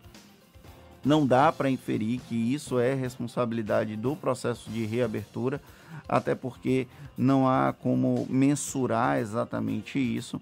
Na sexta-feira, o prefeito Assemineto manifestou uma preocupação que eu acho relevante nesse processo, que é os bares e restaurantes da região metropolitana de Salvador voltaram a funcionar antes da capital baiana, e isso pode de alguma forma gerar um fluxo de pessoas para essas regiões, para bares e restaurantes e gerar uma onda de contaminação no entorno da capital baiana e isso acabar tendo reflexo no chamado efeito bumerangue. O prefeito Assemineto fez essa declaração na última sexta-feira. Eu fiz questão de entrar em contato com a Secretaria de Comunicação aqui da Prefeitura de Salvador para entender exatamente o que tinha acontecido. Por isso, na semana passada, eu trouxe a informação equivocada que eram necessários cinco dias consecutivos, mas a informação equivocada foi transmitida pela própria prefeitura na apresentação do protocolo de reabertura. Então, agora, de acordo com o entendimento, são necessários cinco dias nos 14 entre as fases para que haja uma, uma evolução da fase de uma fase para outra. Lembrando que tem uma outra característica que até então a gente não tinha trazido a público, que é o seguinte: se permanecermos cinco dias com 75%, não deve abrir num curto prazo, porque é necessário baixar para 70%. Para voltar à fase 1 da, do protocolo de reabertura, caso cheguemos à fase 2, são necessários o limite 75 mais 5%, ou seja, se nós ficarmos 5 dias com 80%, a fase 1 também é suspensa. Então é preciso entender os protocolos de reabertura, os percentuais, para que nós não fiquemos voando, fiquemos viajando. O risco ainda é grande. A prefeitura mudou esse entendimento para, de alguma forma, facilitar a flexibilização, mas a consciência da população ainda é fundamental. É uma coisa que não ficou claro para mim, Fernando. O que, que justifica essa mudança de entendimento de não mais cinco dias seguidos e agora cinco dias alternados? O que foi publicado no Diário Oficial não constava consecutivo e, de acordo com a Secretaria de Comunicação da Prefeitura de Salvador, foi um erro de entendimento, tanto deles quanto da imprensa, no momento em que houve a, o anúncio do protocolo de reabertura da capital baiana. Mas essa foi a regra para ativação da fase 1. Porque precisavam que é, a gente ficou muitos dias sem o percentual de 75%. E aí os cinco dias que precisavam foram na sequência. Mas se tivesse três dias com 75, um dia com 77 e depois mais dois dias com 75, o protocolo de reabertura seria cumprido, entendeu? Agora, passa mais segurança a ideia de cinco dias seguidos, porque você percebe que o leito, que, que a taxa de ocupação se manteve estável, né? Quer dizer, não teve oscilação, o que pode demandar uma ideia de, de, de insegurança do sistema hospitalar, não é? Porque pode, enfim. É, é algo que ficou bem confuso é, para todo mundo. Eu acredito que, inclusive, para a própria prefeitura. Pois bem, agora são 8 e 12 a gente vai para a redação do portal Bahia Notícias. Lucas Arras tem novidades para gente. Lucas. Jefferson Fernando e quem nos escuta em todo o estado. O Ministério da Justiça e Segurança Pública vai investigar a possível elaboração de um relatório sigiloso de inteligência com informações de servidores públicos autodenominados antifascistas. A informação foi divulgada pelo próprio ministro André Mendonça, que já disse ter determinado a abertura de uma apuração interna dentro do Ministério. O relatório sigiloso da Secretaria de Operações Integradas relata a existência de um documento que citaria mais de 500 servidores públicos das áreas de segurança, entre outros, que seriam identificados como membros do movimento antifascista e opositores do presidente Jair Bolsonaro o teor desses documentos não foi divulgado. E o Ministério Público da Bahia investiga uma série de denúncias de abusos sexuais e psicológicos contra mulheres cometidas por um líder espiritual aqui no estado. Fundador do imutabilismo e ex-grão-mestre de uma loja maçônica na Bahia, Jair Tércio é acusado de submeter um grupo de 14 ex-seguidoras a uma rotina de abusos psicológicos e sexuais. As denúncias contra Técio começaram a aparecer nas redes sociais no final de junho e novos depoimentos do caso devem acontecer nas próximas semanas. A defesa do líder espiritual nega as acusações. A promotora, no caso, Sara Gama, que acompanha aí o andamento dos depoimentos do Ministério Público da Bahia, informou que a maçonaria não possui qualquer relação com as acusações contra Técio. O parecer foi reformado, foi reforçado pelo grupo maçônico aqui do Estado. Jair Teste é conhecido por desenvolver uma doutrina pedagógica que é estudada em retiros espirituais promovido por ele toda semana. Ele, ele fundou a Fundação Ocidente em 1980. Eu sou Lucas Arraes, falo direto da redação do Bahia Notícias para o programa Isso é Bahia. É com vocês aí no estúdio. O prefeito de Vitória da Conquista, Erzen Guzmão, assinou ontem um decreto que renova por mais um mês a suspensão das aulas presenciais em toda a rede municipal de educação e das instituições privadas de ensino do município, inclusive as de ensino superior. Segundo a Prefeitura, o decreto ainda prorroga medidas como o uso obrigatório de máscaras e o regime de teletrabalho para o serviço público essencial. Também segue mantida a quarta fase de reabertura gradual das atividades econômicas. O aeroporto Glauber Rocha, também em Vitória da Conquista, vai voltar a receber mais voos suspensos desde março, a partir de hoje. Com isso, a cidade vai contar também com voos diretos de Campinas, da Azul Linhas Aéreas. Atualmente, apenas dois voos estão em operação, um para Salvador e o outro para São Paulo, os dois pela Gol. A gente vai agora para Jequié, é o nosso começo de giro pelo interior do estado. Marcos Canguçu, da 93 FM, tem as notícias da região. Bom dia, Marcos. Bom dia, Jefferson Fernando, ouvintes do Isso é Bahia. Uma ótima semana a todos. Um jacaré da espécie papo amarelo que está em risco de extinção foi encontrado e capturado na área interna de um clube da cidade de Piauí. De acordo com o Corpo de Bombeiros, o animal foi encontrado e contido em um balde pelos responsáveis pela propriedade. Equipes do 8 Grupamento de Bombeiros de Jequié fizeram a captura do réptil e encaminharam para o Instituto do Meio Ambiente e Recursos Hídricos, o INEMA. Com atividades suspensas parcialmente devido aos decretos estabelecidos pelo município que visam a redução dos casos de coronavírus, entidades representativas do comércio iniciaram campanha cobrando dos órgãos de saúde transparência e informação dos dados de ocupação nos leitos de UTI em Jequié. As associações vêm trabalhando desde março para uma reabertura consciente do comércio, mas após a definição dos novos parâmetros, onde a ocupação dos leitos de UTI deveria ser separada entre pacientes de Jequié e da região, não estão conseguindo obter essas informações. Novo decreto deve ser divulgado nesta segunda-feira. Uma outra informação é que hoje também alunos e professores serão testados contra a Covid-19, alunos da rede estadual. Dois indivíduos de 24 e 34 anos foram detidos por uma patrulha rural da CIP Central na Praça da Feirinha do Joaquim Romão, quando realizavam tráfico de drogas na modalidade delivery, entregando em domicílio. Com eles foram apreendidos uma motocicleta, 57 petecas de cocaína e 750 reais em espécie. Ambos foram apresentados na Depol de Jequié, onde foram autuados em flagrante. Da Rádio 93 FM para o Isso é Bahia, Marcos Canguçu. As aulas e exames práticos para a primeira habilitação vão voltar a ser realizados a partir do próximo dia 10 de agosto pelo DETRAN. As atividades vão cumprir o distanciamento, o uso de máscaras e álcool em gel e a proibição de acompanhantes nos espaços onde são realizadas as avaliações dos candidatos. As autoescolas que não cumprirem as determinações poderão sofrer advertência, suspensão ou cassação do credenciamento. Jefferson, Jefferson Oi, o governo calma. da Bahia prorrogou a suspensão do recadastramento de inativos e pensionistas do Estado. Antes válida para os nascidos entre março e julho, a suspensão agora engloba aqueles que fazem aniversário no mês de agosto, que não vão precisar atualizar seus dados cadastrais. Os benefícios, no entanto, vão ser pagos normalmente àqueles que têm um recadastro 2020 pendente. Esta é a terceira prorrogação consecutiva do decreto, que tem como objetivo evitar a transmissão da Covid-19.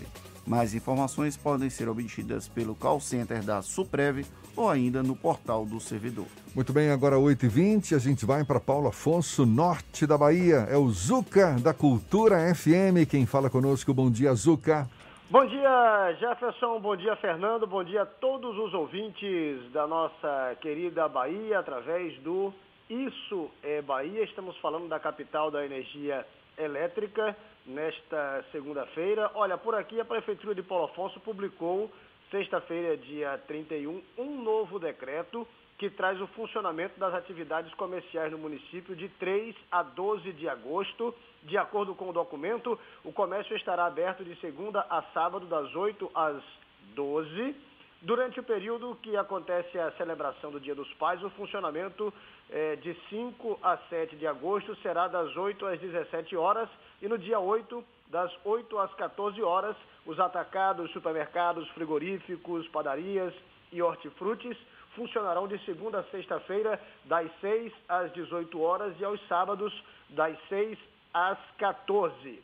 Fica permitido o funcionamento dos centros de estética, barbearia, cabeleireiros, salão de beleza, eh, no horário das 8 às 12 horas, de segunda a sexta-feira, desde que obedeçam eh, os critérios de higienização para evitar a contaminação do coronavírus. As academias, eh, pilates e afins taberão, também poderão funcionar de segunda a sexta, das 8 às 12 horas, desde que também eh, observem as medidas eh, de proteção. É um novo decreto, porque Paulo Afonso está vivenciando mais um toque de recolher através de um decreto municipal.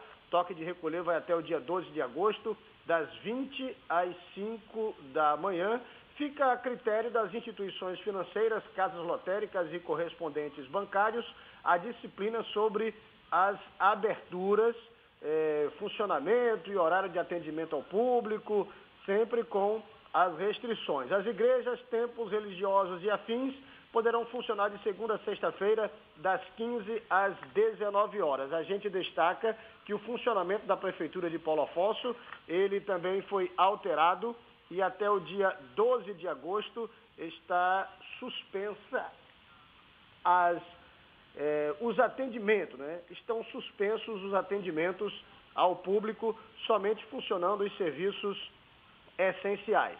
A gente destaca que os serviços essenciais de Paulo Afonso, supermercados, padarias, farmácias, entre outros, poderão funcionar das 6 às 18 horas de segunda a sexta. Paulo Afonso que hoje tem 382 casos confirmados do coronavírus, 200 considerados recuperados, 165 são os casos ativos, 548 monitorados é, 548 pacientes monitorados é, pela Prefeitura de Paulo Afonso e ao longo desta pandemia são 17 óbitos.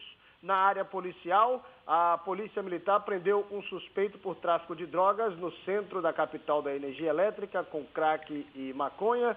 Um homem foi preso por furto de 8 litros de vodka em supermercado aqui da nossa querida Paulo Afonso. São informações pontuais que a gente destaca aqui da capital da energia elétrica. É, eu quero aproveitar esta oportunidade para toda a Bahia, para todo o Brasil, enfim, para o mundo, através do Isso é Bahia. E essa reportagem é dedicada à senhora Maria Bezerra de Lima Zuca, é, minha mãe, que partiu no último sábado. Ela sofreu um infarto do miocárdio e eu quero agradecer é, a toda a comunidade paulo Alfonsina pelo carinho dado aqui ao amigo Zuca. Isso é Bahia, Rádio Cultura de Paulo Afonso. A gente volta na próxima quarta-feira, se Deus quiser. Valeu, Zuca. Nossos sentimentos agora são 8h24. Você está ouvindo Isso é Bahia. Sabe qual é o governo que mais investe em saúde no Brasil? É o da gente. É. O governo do estado chamou a responsabilidade e fez a saúde chegar mais perto de todos os baianos. E olha que a Bahia tem o tamanho da França, o que torna esse desafio ainda maior. Ninguém fez tantos hospitais. São nove novos, 20 em ampliação e vem mais por aí. Obras G, como o Hospital Metropolitano e o Clériston Andrade 2, com 40 leitos de UTI e o maior centro cirúrgico do interior. Já são 16 policlínicas e serão 25 até 2022. Ainda tem novas UPAs, UBS e muito mais. Tudo isso descentralizou os serviços de saúde e deixou a Bahia mais preparada para um grande desafio, o coronavírus. Para enfrentar a pandemia, o governo dobrou o número de leitos no estado e dedicou hospitais para casos da doença. O momento ainda é muito difícil, mas o trabalho continua na capital e no interior, porque quem cuida da gente é o governo do estado, o governo com G, de gente. ITS Brasil internet dedicada para a sua empresa e a hora certa. A tarde FM 8 e 25. Galera, aqui quem está falando é Bel Marques e todo mundo sabe que a minha internet dedicada é a ITS Brasil. Gente, os caras não medem esforços para levar a melhor conexão, velocidade e estabilidade para dentro da sua empresa. Sua produtividade vai ficar lá em cima. Se você quer uma internet de peso, ela está aqui. ITS Brasil, a internet corporativa que me surpreendeu. Deixa a ITS também surpreender você. Vá! Acesse itsbrasil.net ou ligue 3402 0800. A Tarde FM. Trânsito. A Tarde FM. Oferecimento Monobloco, Auto Center de portas abertas com serviço de leva e trás do seu carro. A gente volta a falar com Cláudia Menezes. Tem novidades pra gente, Cláudia? Tô de volta, Jefferson, chama atenção para os reflexos de um acidente na Avenida Luiz Eduardo Magalhães, sentido paralela, envolvendo dois carros e uma moto. Equipes foram deslocadas e tem lentidão nos dois sentidos da Luiz Eduardo, nas imediações do Retiro. Sobre a estrada, tem lentidão na BR-324, no trecho de Valéria, no sentido Salvador, por causa dos reflexos de um veículo quebrado na rodovia. Nessa terça, a partir das nove da noite no Fox Esportes, você assiste a grande final da Copa do Nordeste. Quem leva a taça? Toda a emoção de Bahia e Ceará é no Fox Esportes. Torcemos juntos. Volto com você, Jefferson. Obrigado, Cláudia. A Tarde FM de carona com quem ouve e gosta.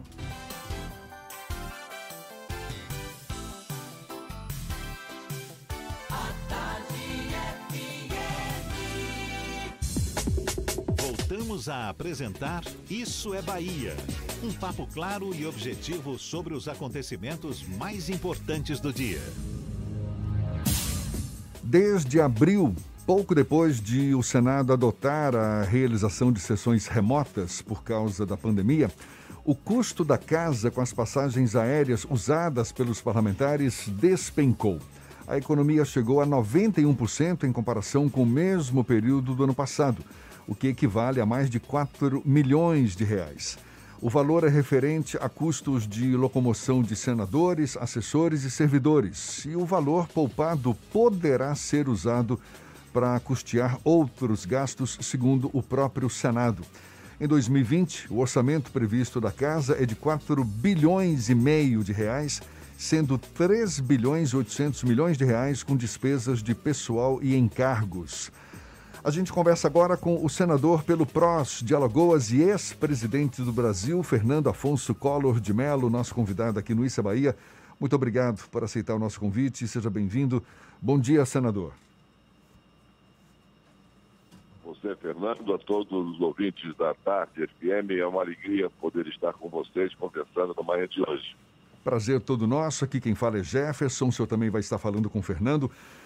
Senador, alguns parlamentares defendem que esses recursos que, que, estão sendo economizados pelo Senado sejam destinados ao combate à pandemia, como o senador Randolph Rodrigues, da Rede pelo Amapá, que até já se manifestou nesse sentido, teve o pedido, inclusive, negado. O senhor concorda com iniciativas como esta e como é que deve se posicionar em relação à economia que seu gabinete deve estar dando para o Senado agora em tempos de pandemia? Claro, perfeitamente. O Senado, inclusive, ele vem agindo ao longo dessa pandemia no sentido de destinar recursos, todos aqueles que estejam sobrando em função das economias que estão sendo realizadas pela não realização de sessões remotas, não somente no Senado, mas no, no, no constante do Poder Executivo também, do Legislativo e do Judiciário, querendo destinar esses recursos para o combate ao, ao Covid-19. Sem dúvida nenhuma, todos os recursos que nós podemos disponibilizar, nós estamos disponibilizando. Os próprios 600 reais de auxílio emergencial, que foi uma iniciativa do Congresso Nacional, no, início eram 200 reais, depois passamos para 500 e finalmente o presidente da República destinou 600 reais, foram iniciativas do Congresso Nacional. E graças a isso, 60 milhões de pessoas estão sendo atendidas nas suas necessidades mais elementares. Então, já que o Senado não está com é, trabalho presencial e com isso os funcionários não estão lá indo e, naturalmente, a economia de todos esses recursos, sem dúvida nenhuma, é muito louvável que se destine esses recursos para auxiliar no combate ao Covid-19. Sem dúvida nenhuma, por menor que seja esse valor no montante global que está sendo aplicado, para vocês terem uma ideia, somente nessa epidemia, nesses cinco meses, já foram aplicados nesse chamado orçamento de guerra, ou seja, um orçamento fora daquele orçamento que foi aprovado no ano passado para ser executado esse ano, cerca de 500 bilhões de reais. 500 bilhões de reais. Quando nós falamos de economia de 4 milhões de reais, é uma economia pequena, mas o que vale é o gesto.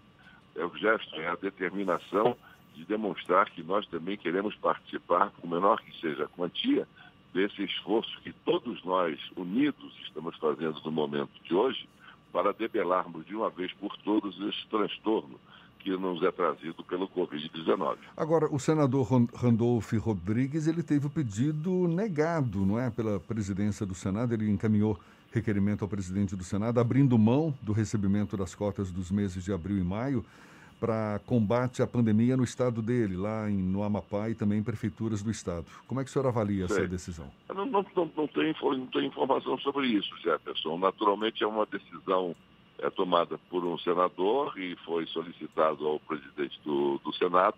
Talvez ele tenha, naturalmente, como é o ordenador de despesas, é, outra orientação no sentido de destinar esses recursos para alguma outra atividade dentro desse programa do, do Covid. Talvez por isso ele tenha, não, eu não posso dizer porque não tenho conhecimento desse fato, mas em função, levando-se em consideração que isso seja verdadeiro, talvez ele tenha tido a, a decisão de encaminhar esses recursos para o atendimento de outras necessidades dentro do combate à, à pandemia. Senador, o senhor tem uma vasta experiência política, são mais de 30 anos nessa escola da vida e recentemente foi observado uma certa mudança de postura com uma aproximação do Fernando Collor dos eleitores nas redes sociais. Inclusive, um tweet chamou bastante a atenção do senhor, que foi o que o senhor pediu perdão por conta daquele sequestro das poupanças no início da década de 90. Essa nova fase do Fernando Collor é motivado por uma reflexão sobre o próprio passado?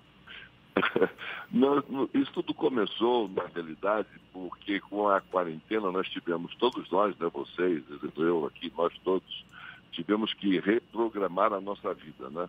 o nosso, a, a, nossa rotina diária, o nosso cotidiano teve que ser adaptado a essa, a essa nova, esse novo momento que estamos vivendo de extremo, de extrema gravidade, de transtorno para todas as famílias. Eu gostaria de externar os meus votos de condolências a todos aqueles que perderam seus entes queridos por essa pandemia. É, mas então, dentro dessa reorganização do nosso horário, eu dediquei mais tempo a entrar nas redes sociais. Estou hoje ativamente nas redes sociais.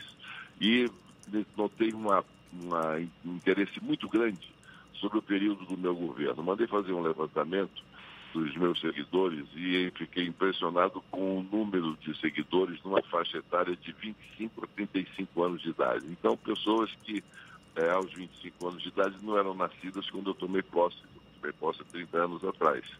E os que tinham os que têm hoje 35 anos, na, na época tinham 10 anos de idade ou 9 anos de idade, portanto não tinham um fator cognitivo do que acontecia à sua volta e, portanto, não tinha capacidade de analisar o que estava acontecendo. Então, em função disso, muitas perguntas surgindo né, no, no, meu, no meu Twitter, no meu Instagram, no meu Facebook, e várias perguntas sobre o bloqueio dos ativos, que não foi as pessoas diminuem o, o, o, o, alcance que teve a medida, o alcance foi muito maior do que a poupança. Eu bloqueei não só a poupança, mas bloqueei os, o, a, a, os depósitos de conta corrente, as aplicações ao portador, as aplicações do overnight. Foi um bloqueio de todos os ativos. Mas o pessoal então ficou somente falando, do, falando da, da questão da, da, da poupança diminuindo o montante do que foi bloqueado. Foi bloqueado muito mais do que isso. E ao longo do tempo, ao longo desse tempo que me separa da minha saída da presidência até hoje, eu venho sempre, nas entrevistas que tenho concedido, pedindo desculpas pelos efeitos que essas medidas causaram a inúmeras, inúmeras famílias brasileiras. Causou um enorme desassossego. E eu venho pedindo desculpas. O que aconteceu de diferente, Fernando, foi que é, nessa, nessa essa pedido de, esse pedido de desculpa chega pela rede social e isso demonstra a enorme capilaridade que tem a rede social isso tomou um vulto enorme. Então ficou parecendo que pela primeira vez eu estava pedindo desculpas e perdão pelo sofrimento causado a essas famílias que tiveram seus bens bloqueados e apesar dos bens eh, bloqueados terem sido devolvidos em 18 parcelas, tendo sido a última delas paga em agosto de 1992, naturalmente causou extremo desconforto. Então, em função disso, é, eu pedi esse, fiz esse pedido de desculpas e de perdão e teve essa divulgação enorme em função do poder da penetração das redes sociais. Falando sobre medidas econômicas, o senhor, enquanto presidente da República, tomou essa medida extremamente dura à época e acabou provocando uma instabilidade política que culminou, inclusive, com a renúncia do senhor antes do processo de impeachment. Hoje nós vivemos num, no país um momento de turbulência e de instabilidade política que já se arrasta há algum tempo, são pelo menos cinco anos, cinco, seis anos de instabilidade política no país. O senhor consegue vislumbrar alguma solução para essa crise constante que ainda vivemos no Brasil? Olha, veja que é, na, no meu período não houve, não houve isso, período, em função dessa, das medidas que foram tomadas. Porque, em primeiro lugar, nós temos aí várias pesquisas, eu cito duas. É, na semana da aplicação do programa econômico, com bloqueio de todos os ativos, o Datafolha, suspeito Instituto de Pesquisa, fez uma indagação à população perguntando o seguinte: você é a favor ou contra o programa econômico do governo Collor. 66% da população aprovaram. Sim, aprovo as medidas que ele tomou. Uma outra pesquisa do, do Jornal do Brasil, pelo IPOP, também foi feita na mesma semana e que a resposta foi 67% sim, aprova as medidas do programa Collor. E aprova, aprova o, o governo Collor 74% da população aprovando o governo depois das medidas baixadas. Além disso, o Congresso Nacional, todas as medidas que eu tomei, não foram tom medidas tomadas por decreto, foram medidas uh, tomadas com a aprovação, com a deliberação do Congresso Nacional, que as aprovou integralmente. Então, havia um consenso um consenso nacional de que aquelas medidas eram necessárias para nós debelarmos uma inflação que era o grande inimigo da população, sobretudo dos assalariados, que não tinham como se defender dela, já que era uma inflação de 80% ao mês. Então, é, tudo isso foi construído nesse, nesse, nesse momento que foi muito importante, que mudou o Brasil com a abertura comercial, com a chegada que nós trouxemos dos celulares, da, dos computadores, dos carros que eram alvos de carroças e que vieram finalmente fabricar carros que prestassem, né? Então nós estamos agora vivendo momentos, momentos diferentes, momentos é, de uma gravidade muito grande em função de uma pandemia que ninguém, nenhum de nós poderia jamais esperar, contar, nenhum, nenhuma perspectiva, nenhum estudo que pudesse, que estivesse sendo feito poderia prever que uma pandemia sobre essa iria se abater sobre nós e, e, e, e, isso ter uma interferência muito forte na vida de cada um de nós e na economia. Porque além das vidas perdidas, que é algo lamentável, todos nós temos que nos uh, lamentar muito e, enfim, nos consternarmos com tudo que está acontecendo, nós temos, além disso, o número de, o número de desempregos que é enorme. Né? Então essa, essa, essa crise ela vai perdurar por muito tempo, porque quando deixar a pandemia de nos incomodar, para dizer uma palavra mais suave, ao longo desse tempo, nós vamos encontrar uma economia devastada. Vamos encontrar milhares de empresas fechadas, mais dezenas de milhões de pessoas desempregadas. E para isso vai ser necessário o governo continuar dando a uma colaboração e investindo ainda mais recursos para diminuir o sofrimento das camadas mais vulneráveis da população. E isso vai ser um trabalho hercúleo que o governo não poderá deixar de fazer para atender essa população. Senador, em 1989, por mais que o senhor destaque aí tantas diferenças né, desse momento atual com o momento em que o senhor foi presidente do Brasil, mas em 89 o senhor se apresentou como candidato que combatia, digamos, a elite social, econômica e política de um país, isso à frente de um partido pequeno, com uma plataforma liberal e anticomunista. O senhor reconhece semelhanças entre a sua trajetória e a de Jair Bolsonaro? Mas não era, não era uma retórica de comunista. Eu nunca, eu nunca tive, eu nunca tive nenhum preconceito em relação a questões ideológicas. O pessoal colocou o candidato anticomunista porque o pessoal naquela época dizia que o Lula era comunista. E o Lula nunca foi comunista. Então, se o Lula, se o Lula era, era comunista, então quem estava é, lutando, quem estava, é, quem, quem, estava na, na, na, na luta política né, em oposição ao Lula, que o pessoal dizia que era comunista, era eu, então dizia que eu era, era contra o comunismo. Não sou contra o comunismo, não sou contra o, isso ou aquilo, eu sou contra a, a, ideologia em si. Eu posso, eu posso criticar a forma como isso é aplicado no, quando tange e atinge os direitos individuais, a liberdade de expressão, e aí seja em qualquer ideologia que for, nós somos contra. Somos, somos contra princípios que infringem as liberdades e garantias dos direitos do cidadão, seja qual for a ideologia.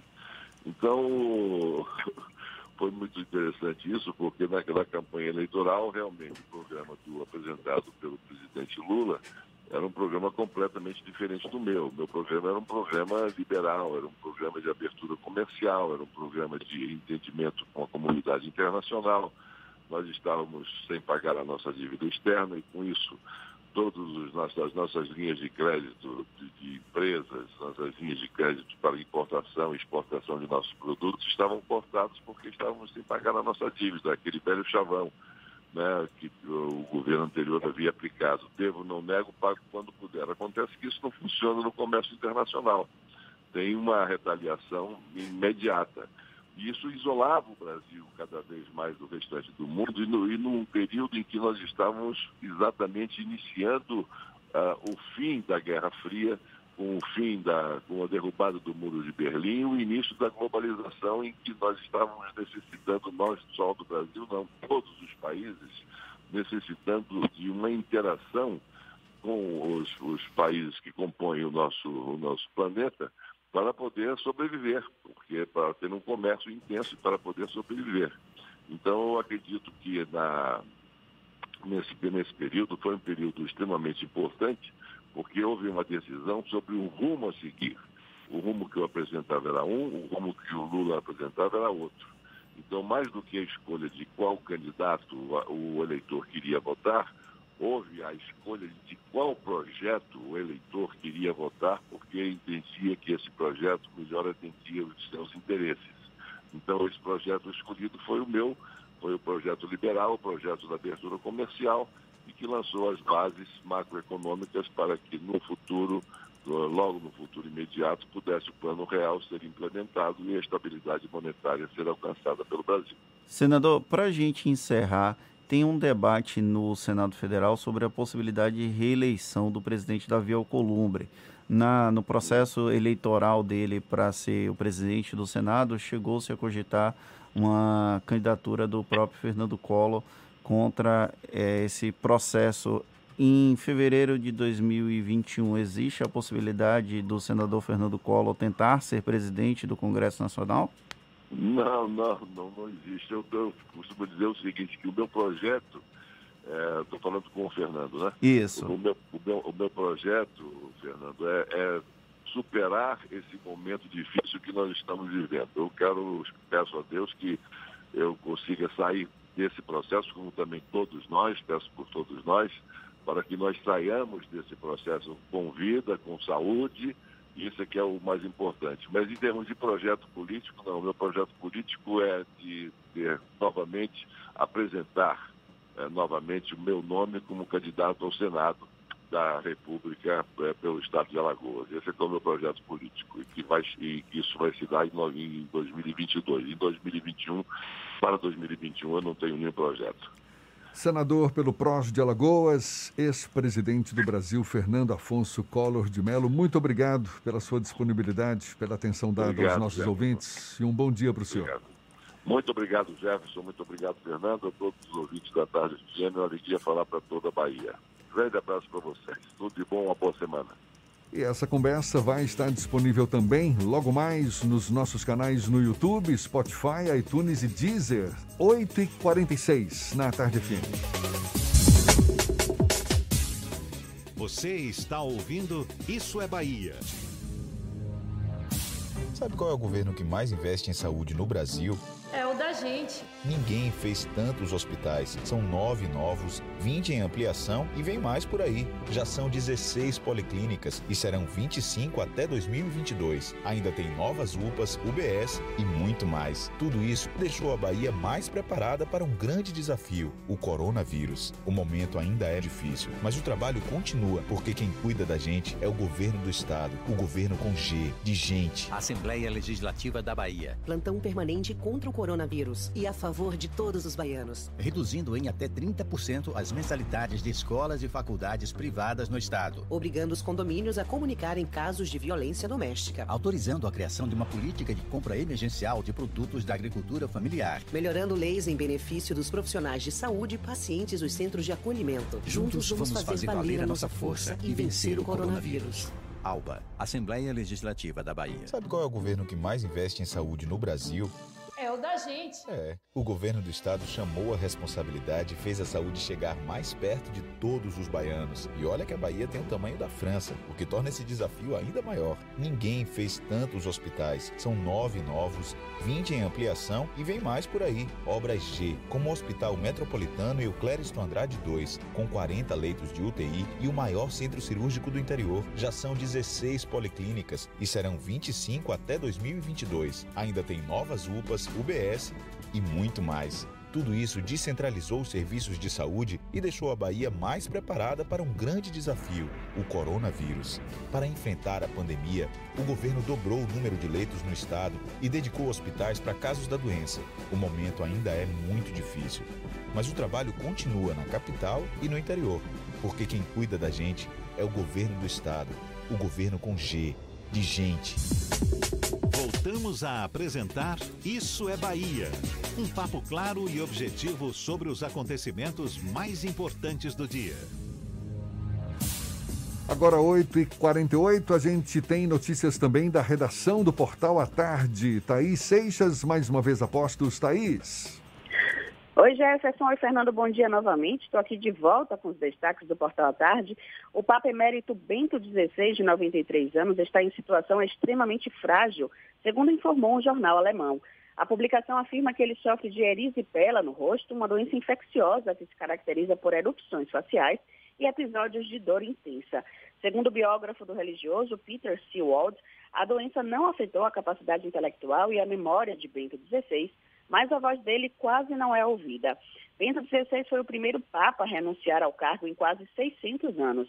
Isso foi em 2013, quando ele alegou motivos de saúde, e desde então vive em um pequeno mosteiro no Vaticano. E olha só, animais resgatados em Brumadinho podem ser adotados de forma online durante a pandemia do coronavírus. A campanha realizada pela Vale já possibilitou a adoção de 35 cães e 11 gatos por meio do site Me Leva Pra Casa, que recebeu mais de 24 mil acessos simultâneos. Aproximadamente 150 animais ainda estão disponíveis. Os interessados podem acessar informações sobre porte, sexo, saúde e comportamento e também conhecer melhor os bichinhos por meio de videochamadas com os veterinários. Os cães e gatos foram resgatados depois do rompimento da barragem da Vale em janeiro do ano passado. Eu fico por aqui, essas e outras notícias estão no portal tarde, atarde.com.br. Volto com você, Jefferson. Valeu, Thaís. Olhe, apesar de ter vencido o primeiro jogo por 2 a 0, o Bahia não teve vida fácil para avançar para a final do Campeonato Baiano ontem em Pituaçu, quando enfrentava o Jacuipense. Pois é, o time saiu na frente com gol de Jadson aos 35 minutos do primeiro tempo. Depois, Rafael Bastos, da Jacuipense, empatou de falta. Jefferson Douglas botou o Bahia de novo na frente do marcador, mas Ranielli colocou tudo igual depois. Agora, o Bahia vai enfrentar o Atlético de Alagoinhas na final da competição. Os dois clubes garantiram vaga na Copa do Nordeste e na Copa do Brasil do próximo ano. E Jefferson, o atendimento presencial nas agências da Previdência Social volta a acontecer hoje.